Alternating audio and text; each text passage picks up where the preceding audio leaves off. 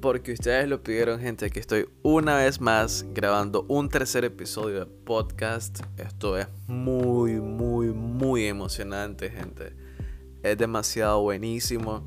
La sensación de saber de que hay gente que está pendiente y me está preguntando cuándo va a salir el tercer episodio es muy buenísimo. Así que tengo que decir gracias a todos ustedes.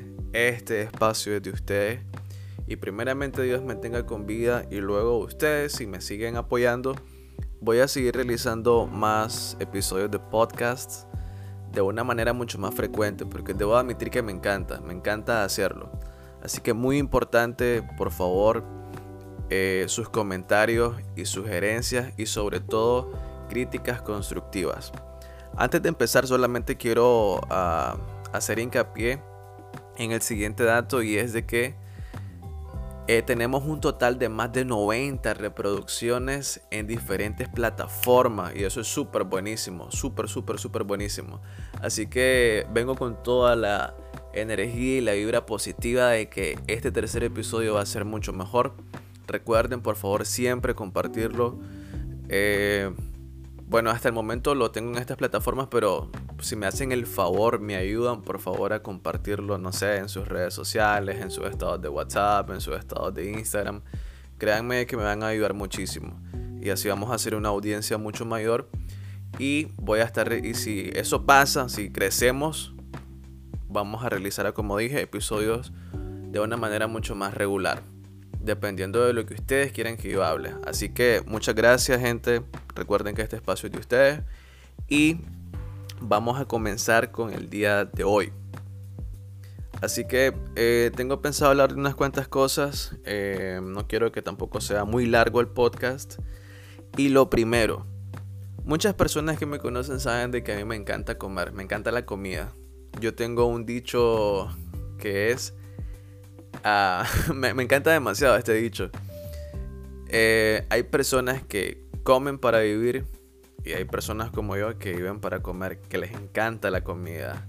Así de que no puedo obviar el hecho de que aquí la comida es algo muy importante y hay muchas diferencias.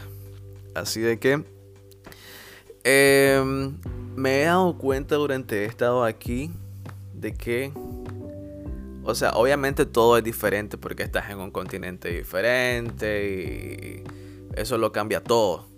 No puedo decir, bueno, los vegetales van a ser igual que en mi país o van a tener el mismo sabor. No, no, es muy diferente.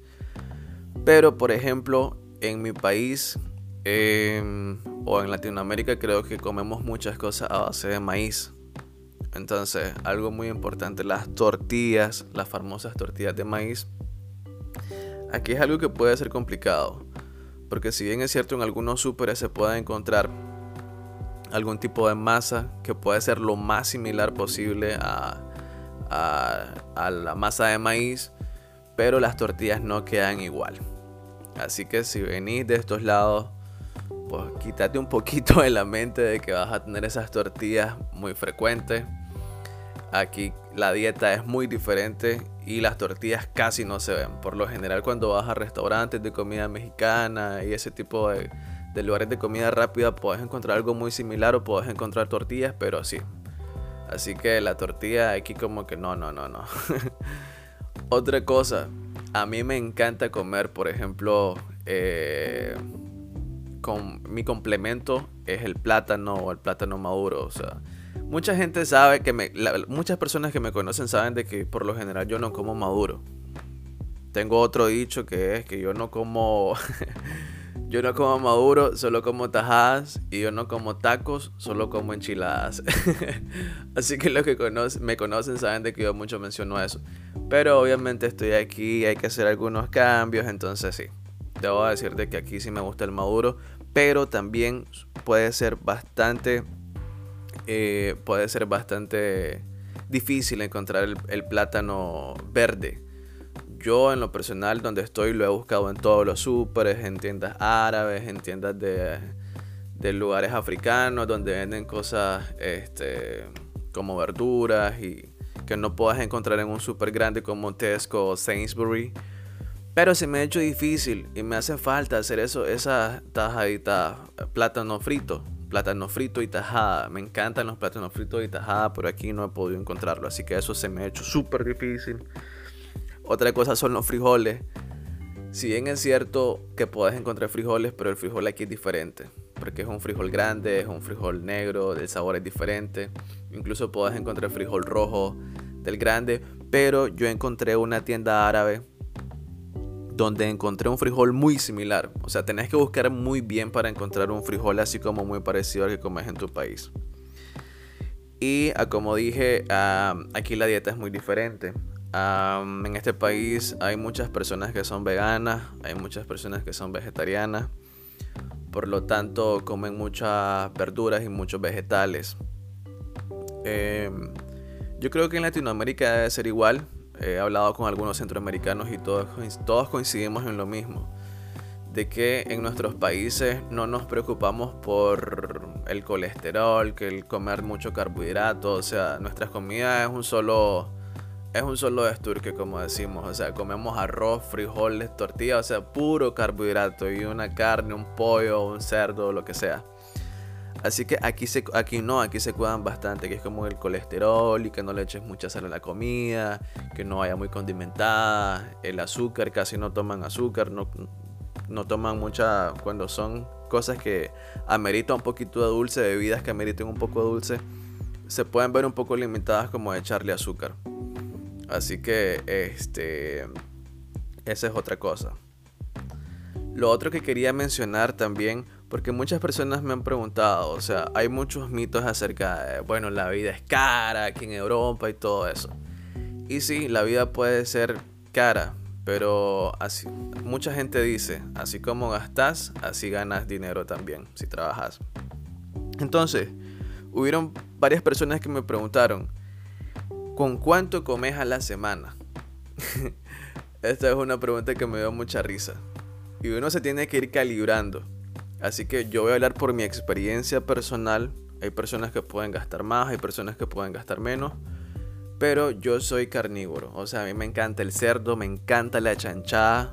Amo el cerdo, se lo juro. Mi comida favorita son costillas de cerdo asadas.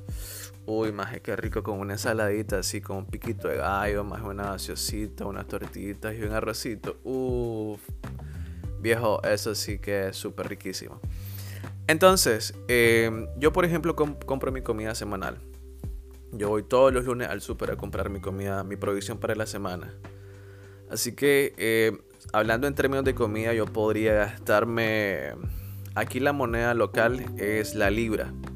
Entonces yo podría gastarme de 20 a 25 libras por semana. Pero estamos hablando de que si yo gasto esta cantidad de dinero es porque en realidad estoy comiendo bastante bien. O sea, un buen desayuno, un buen almuerzo y una buena cena. Ahora, para la gente que me pueda preguntar, ok, pero yo no sé cómo, cuánto vale, cuánto es una libra en dólar, porque en, Latinoamérica manejamos bastante el dólar. Así que una libra es 1.30 centavos de dólar. Así que 20 libras podrían ser tal vez como 24 dólares, 25 tal vez, eh, a la semana. Así que con eso es más que suficiente para que ustedes puedan decir, ok, voy a gastarme 25 dólares, por ejemplo, en la semana y con esto puedo comer. Otra cosa que quería mencionar es de que el queso no se encuentra aquí. El queso, o sea, hay mucha variedad de queso y hay mucho queso francés. Pero encontrar ese queso como fresco, ese, queso que encontrar en Nicaragua como para hacer diferentes cosas, queso frito. No, no, no. Hay queso duro, hay queso francés y hay queso cheddar y hay queso esto y lo otro. Porque yo iba mucho super y te encontrás con una gran sección como de quesos. Pero la verdad es de que no es como el queso que comemos en Latinoamérica, desgraciadamente.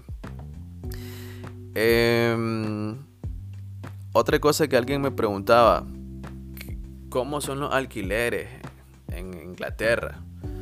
Bueno, debo decir, yo he, vivido en, a ver, podemos decir que he vivido en tres lugares diferentes, en tres ciudades diferentes. Y cuando yo recién vine estuve viviendo en Londres. Entonces, Londres se caracteriza por ser una ciudad muy completa, muy grande, muy, muy completa, tenés mucha diversidad, hay mucha gente de diferentes países, tenés muchos atractivos, muchos lugares a donde puedes ir. Entonces tenés un, un gran calendario de actividades que podrías realizar en Londres súper inmenso. Es increíble. Y me encanta, a mí me encanta Londres, me parece una ciudad súper, súper, súper, súper maravillosa. Sin embargo, al ser un atractivo, así a nivel europeo, un atractivo bien fuerte, por ende también los alquileres son muy caros porque hay mucha gente que quiere vivir en Londres. Así que puedo decir con mucha certeza de que un alquiler de un cuartito que tiene lo necesario, y cuando hablo de necesario hablo de una mesita, un baño compartido, porque aquí son apartamentos y suelen compartirse mucho los apartamentos o las casas. Entonces tener un cuarto con una mesita de noche, un closet y una cama eh, te podría costar entre 800 libras y 1100 libras. Ya si quieres algo como más privado y no quieres compartir, por ejemplo, tu, el baño y todo eso, pues te puedes buscar un lugar mejor y te puede costar de 1100 libras en adelante. Así que eso es súper carísimo porque estamos hablando que 1000 libras podrían ser como 1300, 1300 dólares al mes, más tu comida y más otras cosas. Entonces sí puede salir bastante caro. Sin embargo, estamos hablando de Londres, que es la ciudad central. Si hablamos del norte del país, donde yo me encuentro, ya es muy diferente, porque no hay esa gran afluencia de extranjeros en, la, en la ciudad entonces ya es como que vive más la, gente local. O sea, ya hay, más británicos y no hay tantos extranjeros. Entonces ya el costo suele verse muy reducido. Y te puedes encontrar incluso un cuarto bastante cómodo entre 400 libras y unas 800 libras. Y muy cómodo. Así que es mucho más barato. Em, otra cosa que quería mencionar es acerca de la ropa y los zapatos. Increíblemente aquí la ropa es muy barata. Muy, muy, muy barata. O sea, es increíble cómo ropa y zapatos que en mi país son carísimos aquí suelen ser, o sea, no puedo decir que es baratísimo para un precio muy, muy, muy accesible. O sea, en mi país es la gran cosa y aquí estos más, o sea, lo compran como, ah, sí. Entonces, la ropa y los zapatos aquí son muy baratos. Lo que sí debo admitir que es bastante caro es el transporte. El transporte sí es bastante caro, es una de las cosas más caras. Y depende mucho qué tipo de transporte utilices. Porque si usas el tren o el metro, eh, es más caro que por ejemplo andar en bus. Pero también depende mucho si es un bus que anda nada más en la ciudad o es un bus que viaja fuera de las ciudades. Si viaja fuera de, de las ciudades cuesta un poco más. Pero es increíblemente caro. O sea, yo para ir a una ciudad cerca eh, en, en, metro me puedo gastar 3 libras. Que 3 libras son como, a ver, como 4 dólares. O sea, pero solo me sirve para ida. Si de regreso tengo que pagar otros 4 dólares. Entonces es como Sí, más es súper cariñoso. Y en bus te puedes ahorrar un poquito más. Un poquito, te puedes ahorrar un poquito. Pero eh, tenés que tener en cuenta de que pues, el bus está, depende mucho del tráfico y depende mucho de los semáforos. Y si, si, vas rápido, pues tenés que calcular muy, muy bien tu tiempo para no llegar tarde a tu destino. Aunque otra cosa muy curiosa es de que yo en mi podcast anterior mencioné que los ingleses son muy puntuales. Eso tiene una ventaja. Y la ventaja es de que son puntuales en todo. Entonces, si por ejemplo el metro dice que va a estar en tu estación, que se lleva a las 12 y 20 del mediodía, a las 12 y 20 del mediodía está ahí. O sea, no es como que se va a retrasar 15, 10 minutos y nadie sabe qué pasa. En mi país no, en mi país la ruta, porque no tenemos trenes, la ruta no hay un control de a qué hora va a estar la ruta en cada estación o en cada parada, como le decimos allá en mi país. Sino que ahí baja la suerte, hermano. O sea, si pasa, bueno, y si no, pues no. Y aquí no, aquí es como muy puntual. En todas las estaciones tiene que estar en una hora en específico. y en, a esa hora están. Entonces es súper bueno porque nunca por parte de ellos es muy raro que tengas un retraso a menos de que estén eh, reparando algún tren o algo por el estilo. Pero siempre si calculas bien tu tiempo eh, vas a llegar temprano. y em, lo siguiente que voy a mencionar es algo bastante curioso. Porque, y en esto quiero hacer bastante hincapié, o sea, siento que me puedo exceder mucho de tiempo porque me puedo emocionar hablando de esto. Pero es algo que yo creo que debería aclarar, es algo que desde el comienzo yo siempre he querido hablar porque yo tengo mi ahora tengo mi propio punto de vista y mi propia opinión al respecto. Entonces, de lo que quiero mencionar es, mucha gente dice, eh, por ejemplo, en nuestros países, en Latinoamérica y muy en general, eh, se dice que a las europeas y europeos les gustan los latinos en general, tanto hombres como mujeres.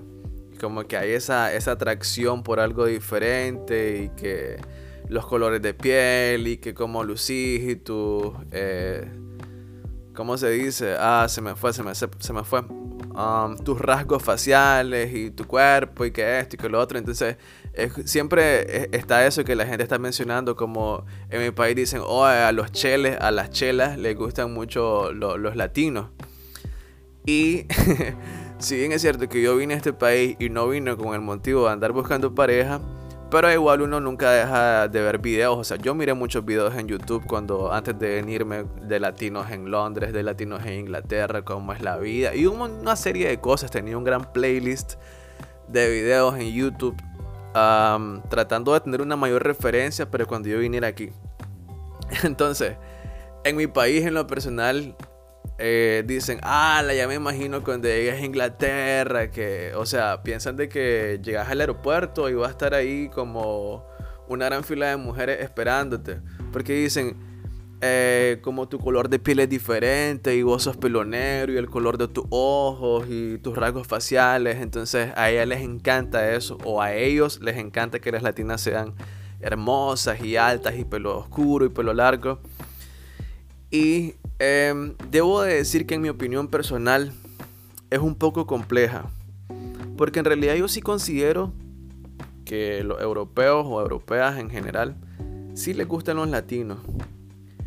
Pero no de esa manera tan exagerada como hablamos en Latinoamérica o en mi país. Y voy a explicar en el, siguiente dato que yo he notado mucho. Eh, como decía, o sea, sí hay una atracción. No es esa atracción como que, wow, me ando muriendo por los latinos o me ando muriendo por las latinas. Pero eh, debido a la cultura de aquí, creo que las mujeres son bastante conservadoras.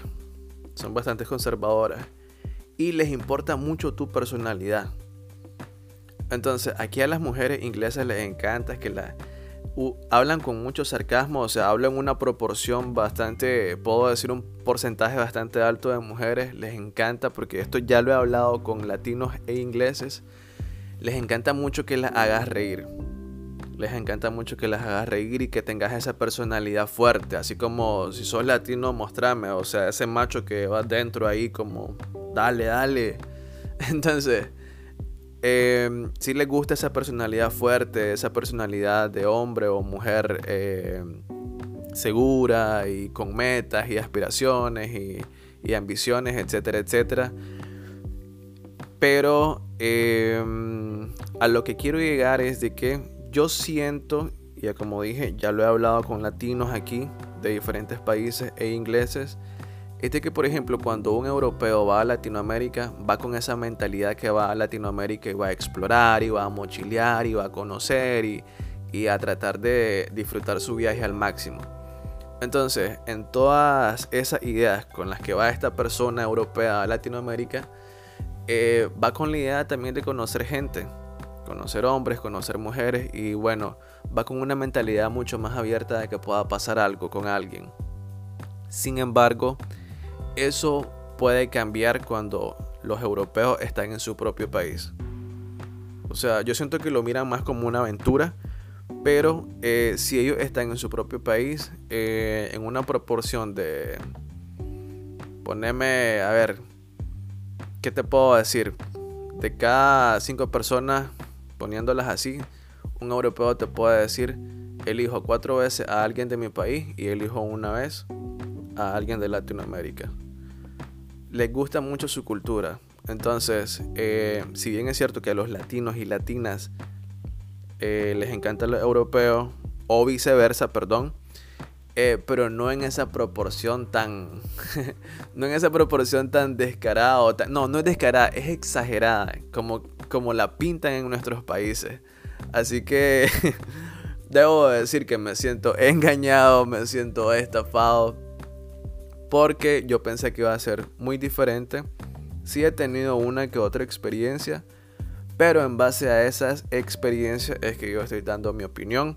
Así que si alguien me está escuchando y va a venir a Europa, o quizá a Inglaterra en específico, porque yo he escuchado que otros países sí son como muy diferentes.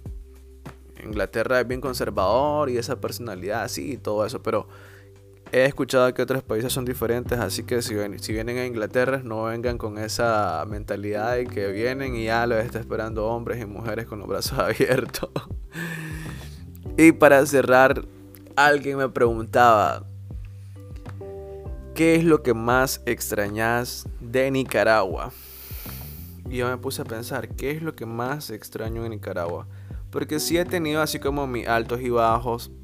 Normal que extraño mi vida que tenía allá, extraño mis amistades, extraño mucho ir a ron con rola. Pero he llegado a la conclusión que lo que más extraño de Nicaragua son dos cosas. Extraño mucho la fritanga. Yo amo la fritanga. Me muero por probar una fritanga. Ustedes no tienen una idea cuánto, cuánto, cuánto quisiera comerme una enchilada así con ensaladita o unas tajadas con cerdito asado, gallo pinto, una extra de aguacate, una extra de cuajada, el chilito que le ponen ahí y un gran vaso de fresco de cacao. Uy, ah, qué rico. Después de comerme ese gran banquete creo que yo puedo morir feliz, se lo juro. Entonces, número uno, extraño demasiado la fritanga. Para los que no saben qué es fritanga, fritanga es como eh, en Nicaragua le hacemos mucho algo que se llama gallo pinto. Gallo pinto es cuando mezclas el arroz y los frijoles, eh, los freí juntos y eso crea, sale una creación muy hermosa de esa combinación llamada gallo pinto, que en Costa Rica le dicen pinto, que en El Salvador le dicen casado, pero es la combinación de arroz y frijoles con tajadas de plátano verde. Y bueno, el resto, ah, como dije, es aguacate, cuajada y el, complemento que puede ser carne, cerdo o pollo. Así que amo la fritanga, por favor, si alguien viene, tráigame fritanga congelada. Aquí yo la voy a calentar y me la como riquísimo. Y lo otro que más extraño es a mi perro. Mi perro llamado Yoshi, mis amistades saben de que yo amo a mi perro Literal daría la vida por mi perro.